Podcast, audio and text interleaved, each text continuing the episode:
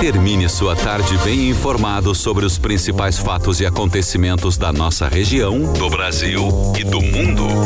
Agora, na 10, resumo do dia. Câmara aprova a convocação de Paulo Guedes para explicações sobre offshore. Produção industrial brasileira cai pelo terceiro mês consecutivo. CPI da Covid houve sócio e CEO da VTC Log. Renan Calheiros afirma que relatório da CPI irá pedir o indicamento de Bolsonaro. 6 horas 35 minutos, boa noite. Começa agora na 10 FM o resumo do dia dessa terça-feira, 5 de outubro de 2021. Eu sou o Douglas Dutra. Boa noite, Douglas. Boa noite, ouvintes. Eu sou Francine Neves e a partir de agora você fica por dentro das principais notícias dessa terça-feira. Em Pelotas, a temperatura agora é de 15 graus. Em São Lourenço do Sul e Rio Grande, 16 graus. O dia foi de sol e céu limpo e o dia começou com temperaturas mais baixas.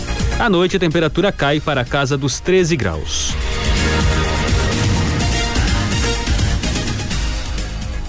O relator da CPI da Covid, o senador Renan Calheiros, do MDB do Alagoas, afirmou hoje que o relatório final vai pedir o indicamento do presidente Jair Bolsonaro. Depois que o relatório foi aprovado pela CPI, será enviado ao Ministério Público, que decidirá se acata ou não os pedidos de indicamento. Renan disse ainda que, além do presidente, também deve entrar na lista de pedidos de indicamento ministros e aquelas pessoas que tiveram participação efetiva no gabinete paralelo, no gabinete do ódio e todos aqueles que tiveram responsabilidade no desvio de dinheiro público e da roubalheira. A cúpula da CPI previ, prevê o pedido de indicamento de ao menos 30 pessoas no relatório final da comissão de inquérito. A leitura do documento está prevista para o dia 19 de outubro e a votação no dia 20. E a CPI da pandemia ouviu hoje Raimundo Nonato Brasil e Andréa Lima, respectivamente sócio e CEO da empresa de logística VTC Log. Raimundo Nonato afirmou que todos os contratos da empresa com o Ministério da Saúde, no âmbito de transporte, armazenamento e logística, se encontram nas conformidades dos órgãos de fiscalização. Ao responder às questões aos senadores, Nonato negou que a empresa tenha solicitado um aditivo de 1.800% em relação ao valor firmado em 2018, quando foi contratada pela Saúde, mas disse que a VTC Log busca reajustes nos pagamentos devido a investimentos feitos para atender as demandas de entregas de vacina contra a Covid-19 neste ano. O depoente também foi questionado sobre os saques feitos por um motoboy da empresa, Ivanildo Gonçalves, que já foi ouvido no Senado. Cruzamentos de pagamentos realizados pelo motoboy na boca do caixa com imagens de câmeras de segurança mostram beneficiamentos a Roberto Ferreira Dias, ex-diretor de logística do Ministério da Saúde e acusado de pedir propina por doses de vacina. Ivanildo negou conhecê-lo. Raimundo Nonato negou que a VTC Log tenha feito quaisquer pagamentos para Dias e disse que o pagamento dos valores se referia a outra empresa do grupo, a Voetur, nome do grupo empresarial original que firmou a VTC Log. Segundo ele, os valores sacados em dinheiro foram usados para pagar despesas de executivos. Apenas este ano foram sacados 2 milhões de reais. Amanhã, a CPI ouve o diretor-presidente da Agência Nacional de Saúde Suplementar, a ANS, Paulo Roberto Rebelo Filho, sobre as ações da agência durante a pandemia e as investigações relacionadas à Prevent Senior.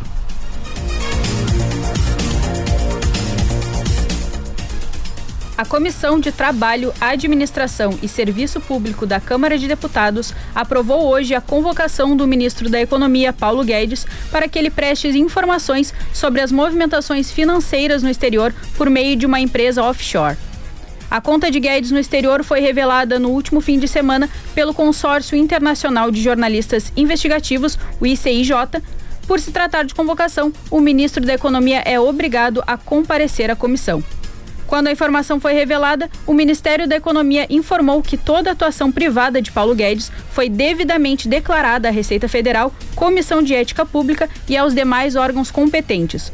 Os requerimentos aprovados hoje são de autoria dos deputados Paulo Ramos, do PDT do Rio, e Kim Kataguiri, do DEM de São Paulo. O líder do governo, Ricardo Barros, chegou a pedir que a convocação fosse transformada em convite, mas os deputados negaram. Diferentemente da convocação, o convite não obrigaria a ida do ministro à comissão. No segundo dia de compromisso internacional do governador Eduardo Leite, o centro das discussões em Madrid foi a possibilidade de destravar o investimento de uma termoelétrica a gás natural localizada no porto de Rio Grande. Se confirmado, o projeto desenvolvido pelo, pelo grupo espanhol Cobra deve resultar em um investimento superior a 6 bilhões de reais, além de auxiliar na matriz energética do estado. O projeto em questão teve início em 2009, porém está paralisado desde 2015 em função de impasses judiciais, o que afastou os investidores iniciais. Desde 2018, a iniciativa foi adquirida pelo grupo espanhol, que tem experiência na área. Segundo o governador Eduardo Leite, o executivo está auxiliando o grupo para destravar o projeto. No momento, o documento está em análise pela FEPAM. O próximo passo é a realização de uma audiência pública, que, de acordo com Eduardo Leite, deverá ocorrer nas próximas semanas. A estimativa atual é de que o projeto fique pronto em 2024. A produção industrial no, Brasil caiu 0,7% no mês de agosto, terceiro mês consecutivo de perdas do setor, de acordo com dados divulgados hoje pelo IBGE. Com a sequência de resultados negativos, o desempenho mensal do setor está 2,9% abaixo do patamar de fevereiro de 2020, o último mês sem restrições causadas pela pandemia. Apesar das perdas recentes, a produção industrial acumula ganho de 9,2% neste ano e de 7,2% nos últimos 12 meses. Ainda assim, está um pouco mais de 19% abaixo do nível recorde registrado em maio de 2011. A queda da produção industrial foi puxada principalmente pelas áreas de produtos químicos, com diminuição de 6,4%, além de produtos derivados do petróleo e biocombustíveis e de veículos automotores, reboques e carrocerias. Já entre as que tiveram crescimento na produção, destacam-se os produtos alimentícios, com crescimento de 2,1%, além de bebidas e indústrias extrativas, Todas essas atividades tiveram um comportamento predominantemente negativo nos meses anteriores. O presidente da Câmara, Arthur Lira, do PP do Alagoas, propôs a lideranças partidárias que a cobrança do Imposto sobre Circulação de Mercadorias e Serviços, o ICMS, sobre os combustíveis leve em consideração o valor médio do produto nos dois anos anteriores. Hoje, o tributo cobrado pelos estados tem como base o preço médio da gasolina, do diesel e do etanol nos 15 dias anteriores. Se a proposta for acatada, os estados levariam em consideração o preço médio dos combustíveis em 2020 e 2021 ao fazer a cobrança do ICMS ao longo do ano de 2022, por exemplo. A mudança no período seria uma forma de reduzir a volatilidade nos valores. Contudo, a expectativa é que a nova regra leve à perda de receita para os estados e, por isso, deve sofrer resistências de parlamentares e governadores. Após a reunião de hoje, com Lira, que apresentou a ideia inicial do texto, líderes da oposição pediram mais tempo para analisar a proposta. Inicialmente, o presidente da Câmara pretendia votá-la ainda em sessão hoje. Houve um acordo, segundo lideranças da oposição, para que a proposta seja votada na próxima quarta-feira, dia 13, sem obstrução à matéria. O Facebook indicou no final da noite de ontem, em comunicado, que a interrupção das suas redes e serviços de mensagens foi provocada por uma mudança de configuração defeituosa em seus servidores, o que impediu os, os usuários de acessarem as plataformas Instagram, WhatsApp ou Messenger por cerca de 7 horas. Por conta do apagão de ontem, Mark Zuckerberg perdeu cerca de 7 bilhões de dólares. As ações do Facebook despencaram 4,89% durante o pregão do dia em Nova York, arrastados pelo maior blackout da história da companhia. Os principais índices das bolsas norte-americanas terminaram o dia em baixa por conta das empresas de tecnologia que incluem o Facebook. O papel da empresa de Zuckerberg terminou o dia valendo o equivalente a R$ 1.781,64. Em termos de fortuna, o empresário perdeu aproximadamente 19 bilhões de dólares nos últimos dias, o que equivale a 103 bilhões e 600 milhões de reais.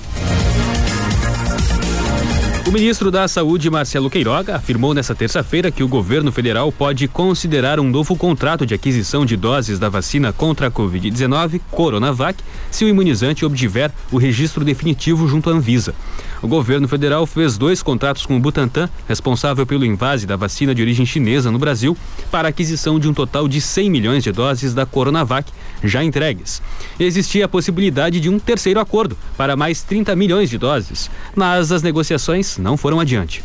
Queiroga tem repetido que não comprará vacina sem o registro definitivo. A autorização para uso emergencial das vacinas foi dada pela Anvisa pelo período que durar a decretação de estado de pandemia no país, que deve encerrar no fim deste ano. A partir de então, apenas poderão ser usadas vacinas com registro definitivo na agência. Atualmente, somente as vacinas contra a Covid-19 da Pfizer e da AstraZeneca têm o registro definitivo na Anvisa. Recentemente, o presidente do Butantan, Dimas Covas, disse que a obtenção do registro definitivo da Coronavac, desenvolvida pelo laboratório chinês Sinovac, é uma decorrência e que será feito quando os dados sobre o imunizante forem consolidados. Ele não deu um prazo para que isso ocorra. A Anvisa deu autorização para uso emergencial para a Coronavac em janeiro deste ano. Um levantamento de preços do Procon de Pelotas nos supermercados da cidade encontrou aumentos médios nos custos do cesto, do cesto básico de 51 produtos e da ração essencial no mês de setembro. Segundo o Serviço de Educação ao Consumidor, o cesto básico teve reajuste médio de 1,63%, passando seu custo de R$ 1.085,33 para R$ 1.103,02 na comparação com o levantamento feito em agosto. Os hortifruti granjeiros foram os cinco produtos com maior aumento de preços no último mês. A vila dos reajustes foi a cenoura, com aumento de 49,25%, seguida pela cebola, que teve alta de 46,98%. O tomate, que vem oscilando nos preços a cada mês, voltou a custar 30,34% a mais. A massa de tomate, no entanto, teve redução média de preços nos supermercados de Pelotas, ficando o produto 6,69% mais barato. 6 horas 46 minutos. Em Pelotas, a temperatura é de 14 graus e 3 décimos. Você ouve o resumo do dia na 10 FM. E no próximo bloco você vai saber. Aprovado em Rio Grande projeto de lei que extingue a profissão de cobrador. Desenvolvido um novo teste para detectar a Covid-19 100% brasileiro. Então continue ligado aqui na 10 que o resumo do dia volta logo após o intervalo. Peruso Supermercados, prazer em economizar. E a hora certa. 6 e 47 Ford Sete Alan. Conta com serviços de alinhamento e balanceamento, funilaria e pintura, box rápido Motorcraft, revisão, preço fixo e mecânica, além de peças e acessórios. Na Sete Alan você encontra serviços de qualidade profissionais altamente qualificados e treinados. Agende agora mesmo o seu horário pelo telefone 3026 1234. Sete Alan, a marca da terra. Avenida Bento Gonçalves 5248. Quer dar um jeito nas contas? Nas lojas Quero Quero, você tem dinheiro na hora e sem burocracia. Além disso, dá para parcelar seu empréstimo pessoal em até 18 vezes no cartão Quero Quero, com até 70 dias para começar a pagar. Tudo para você organizar sua vida financeira e ficar mais tranquilo neste momento. Peça já o seu empréstimo pessoal pelo aplicativo Verde Card ou se preferir, esperamos você com todo cuidado e proteção. Cartão Quero Quero, pronto para você. Evoque é energia, Evoque é sabor, Evoque é o mais consumido do sul do Brasil. Evoque, com você em todos os momentos. Evoque Energy Drink.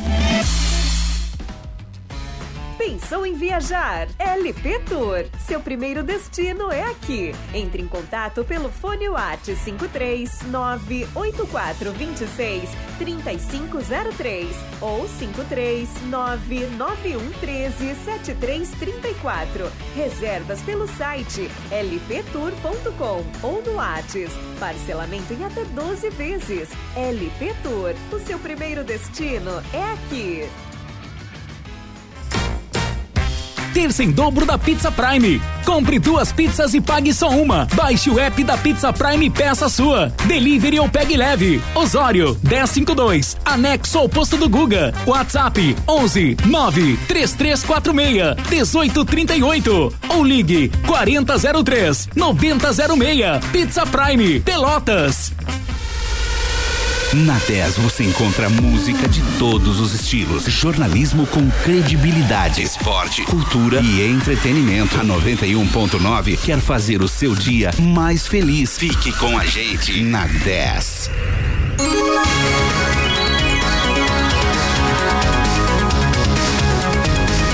Você está ouvindo Resumo do Dia.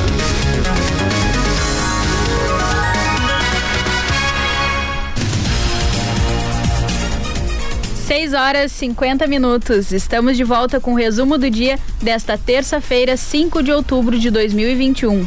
Em Pelotas, a temperatura é de 14 graus e um décimo.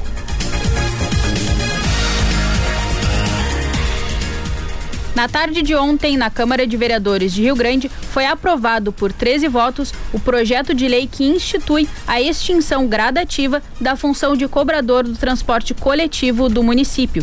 A categoria esteve presente no local e demonstrou resistência ao projeto. A sessão foi marcada por discussões e interrupções e chegou a ser prorrogada por mais duas horas, indo até às 8 horas da noite. O debate e a votação das emendas devem seguir. O projeto de lei define que as empresas que compõem o sistema atual de transporte coletivo deverão promover ações e parcerias com outras entidades para remanejar os cobradores para outras funções na empresa ou para outro ramo de trabalho. O projeto também diz que esse processo deve demorar cerca de quatro anos e promete a redução da passagem em cerca de 70 a 90 centavos. Para comprovar a redução da receita, o texto mostra que a queda no transporte de, passa de passageiros em Rio Grande de 2019 para este ano é de 51%. O presidente do Sindicato dos Trabalhadores em Transporte Rodoviário de Rio Grande, Fábio Machado, afirma que a classe é contra o projeto de lei por acreditar que, além de aumentar o número de desempregados, ele tende a deixar a população mal assistida no transporte coletivo.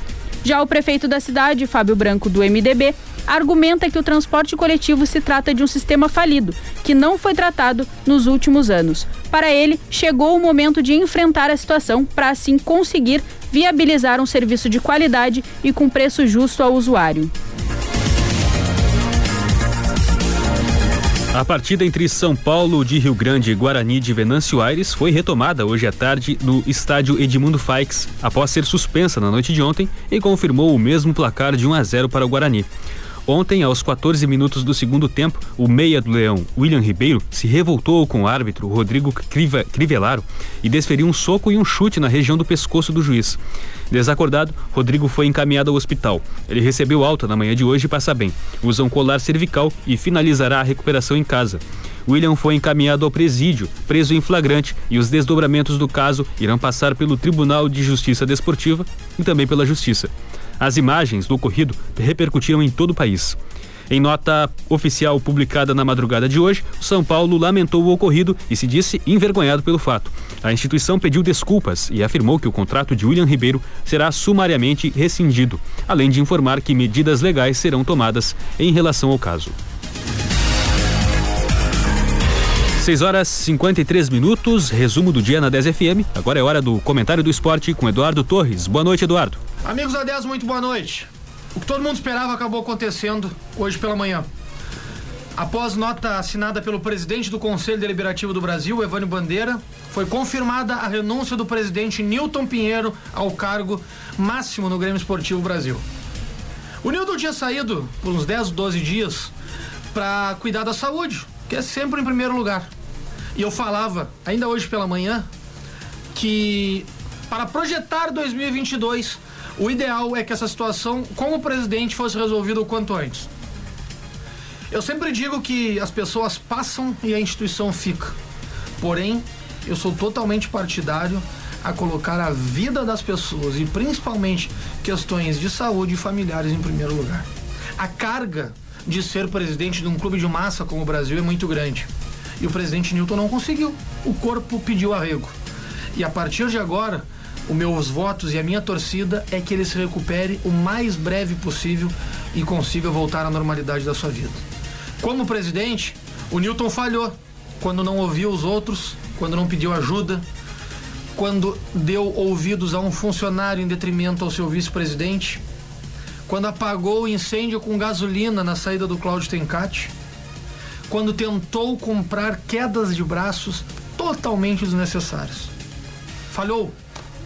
Isso acabou acarretando em 50 jogadores contratados, num quase rebaixamento no Campeonato Gaúcho e num rebaixamento virtual no Campeonato Brasileiro da Série B.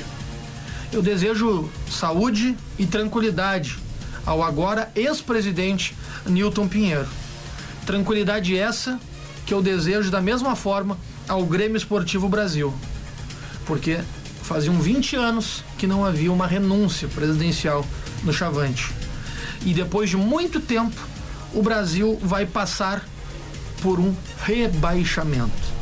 Se o processo de reconstrução é constante, depois de um rebaixamento tem ainda mais. Que esse triunvirato de vices que vai comandar o clube tenha tranquilidade, ou que essa renúncia dos vices também ocorra logo, para em 30 dias o Brasil conhecer o seu novo presidente. Abraço a todos. Obrigado, Eduardo. Mais comentário do esporte amanhã no Redação 10, a partir das 7 da manhã.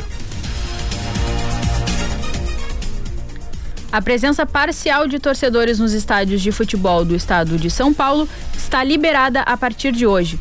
Corinthians e Bahia serão os protagonistas deste retorno, hoje às 9 da noite em Itaquera, pelo Campeonato Brasileiro. A ocupação permitida será de 30%.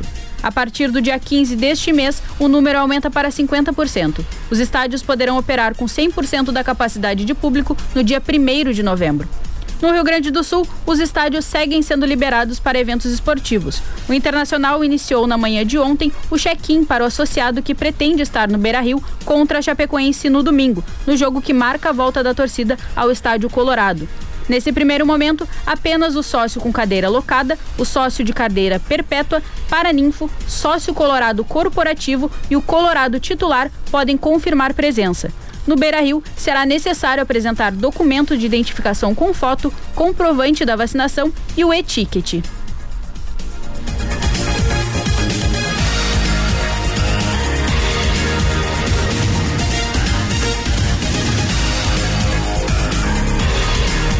O Diário Oficial da União publicou ontem o registro de um novo teste para a detecção da Covid-19 100% brasileiro. Desenvolvido por pesquisadores da Universidade Federal de Minas Gerais, a UFMG, o teste recebeu o aval da Anvisa. Chamada de Kit ELISA Covid-19 IgG, o teste é baseado no método, método ELISA, sigla em inglês para ensaio de imunoabsorção enzimática. Entre outras características, está o fato de ele ser mais sensível para detectar o novo coronavírus do que os exames rápidos, o que evita falsos negativos. O novo teste rápido é rápido e de baixo custo, porque consegue detectar as variantes do novo coronavírus mais presentes no Brasil e no mundo. Segundo o Ministério da Ciência, Tecnologias e Informações, o escalonamento e produção estão sendo realizados pela Biomanguinhos da Fiocruz, vinculado ao Ministério da Saúde. A aplicação de segundas doses e também de doses de reforço segue avançando em Pelotas. Amanhã, no drive-thru do centro de eventos, das 9 da manhã às 5 da tarde, tem vacinação de segunda dose para pessoas de 40 anos ou mais que receberam a primeira dose de AstraZeneca no dia 6 de julho e outros que receberam a mesma vacina no mesmo dia.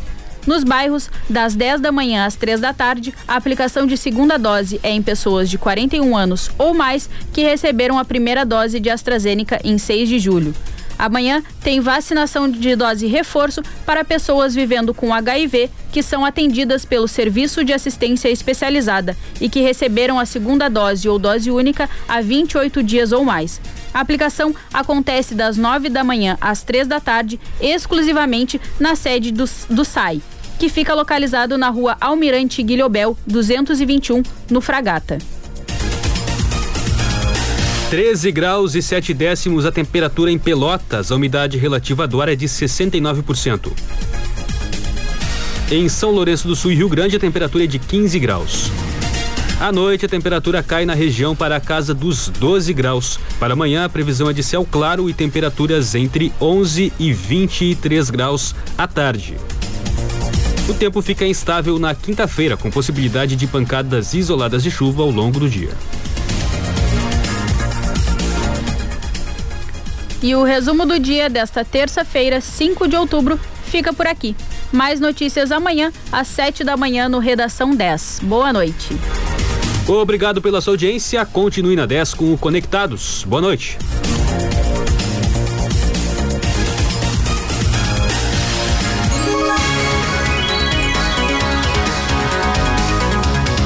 Você ouviu o resumo do dia. Em alguns minutos, este programa estará disponível em rádio10fm.com e nas plataformas digitais.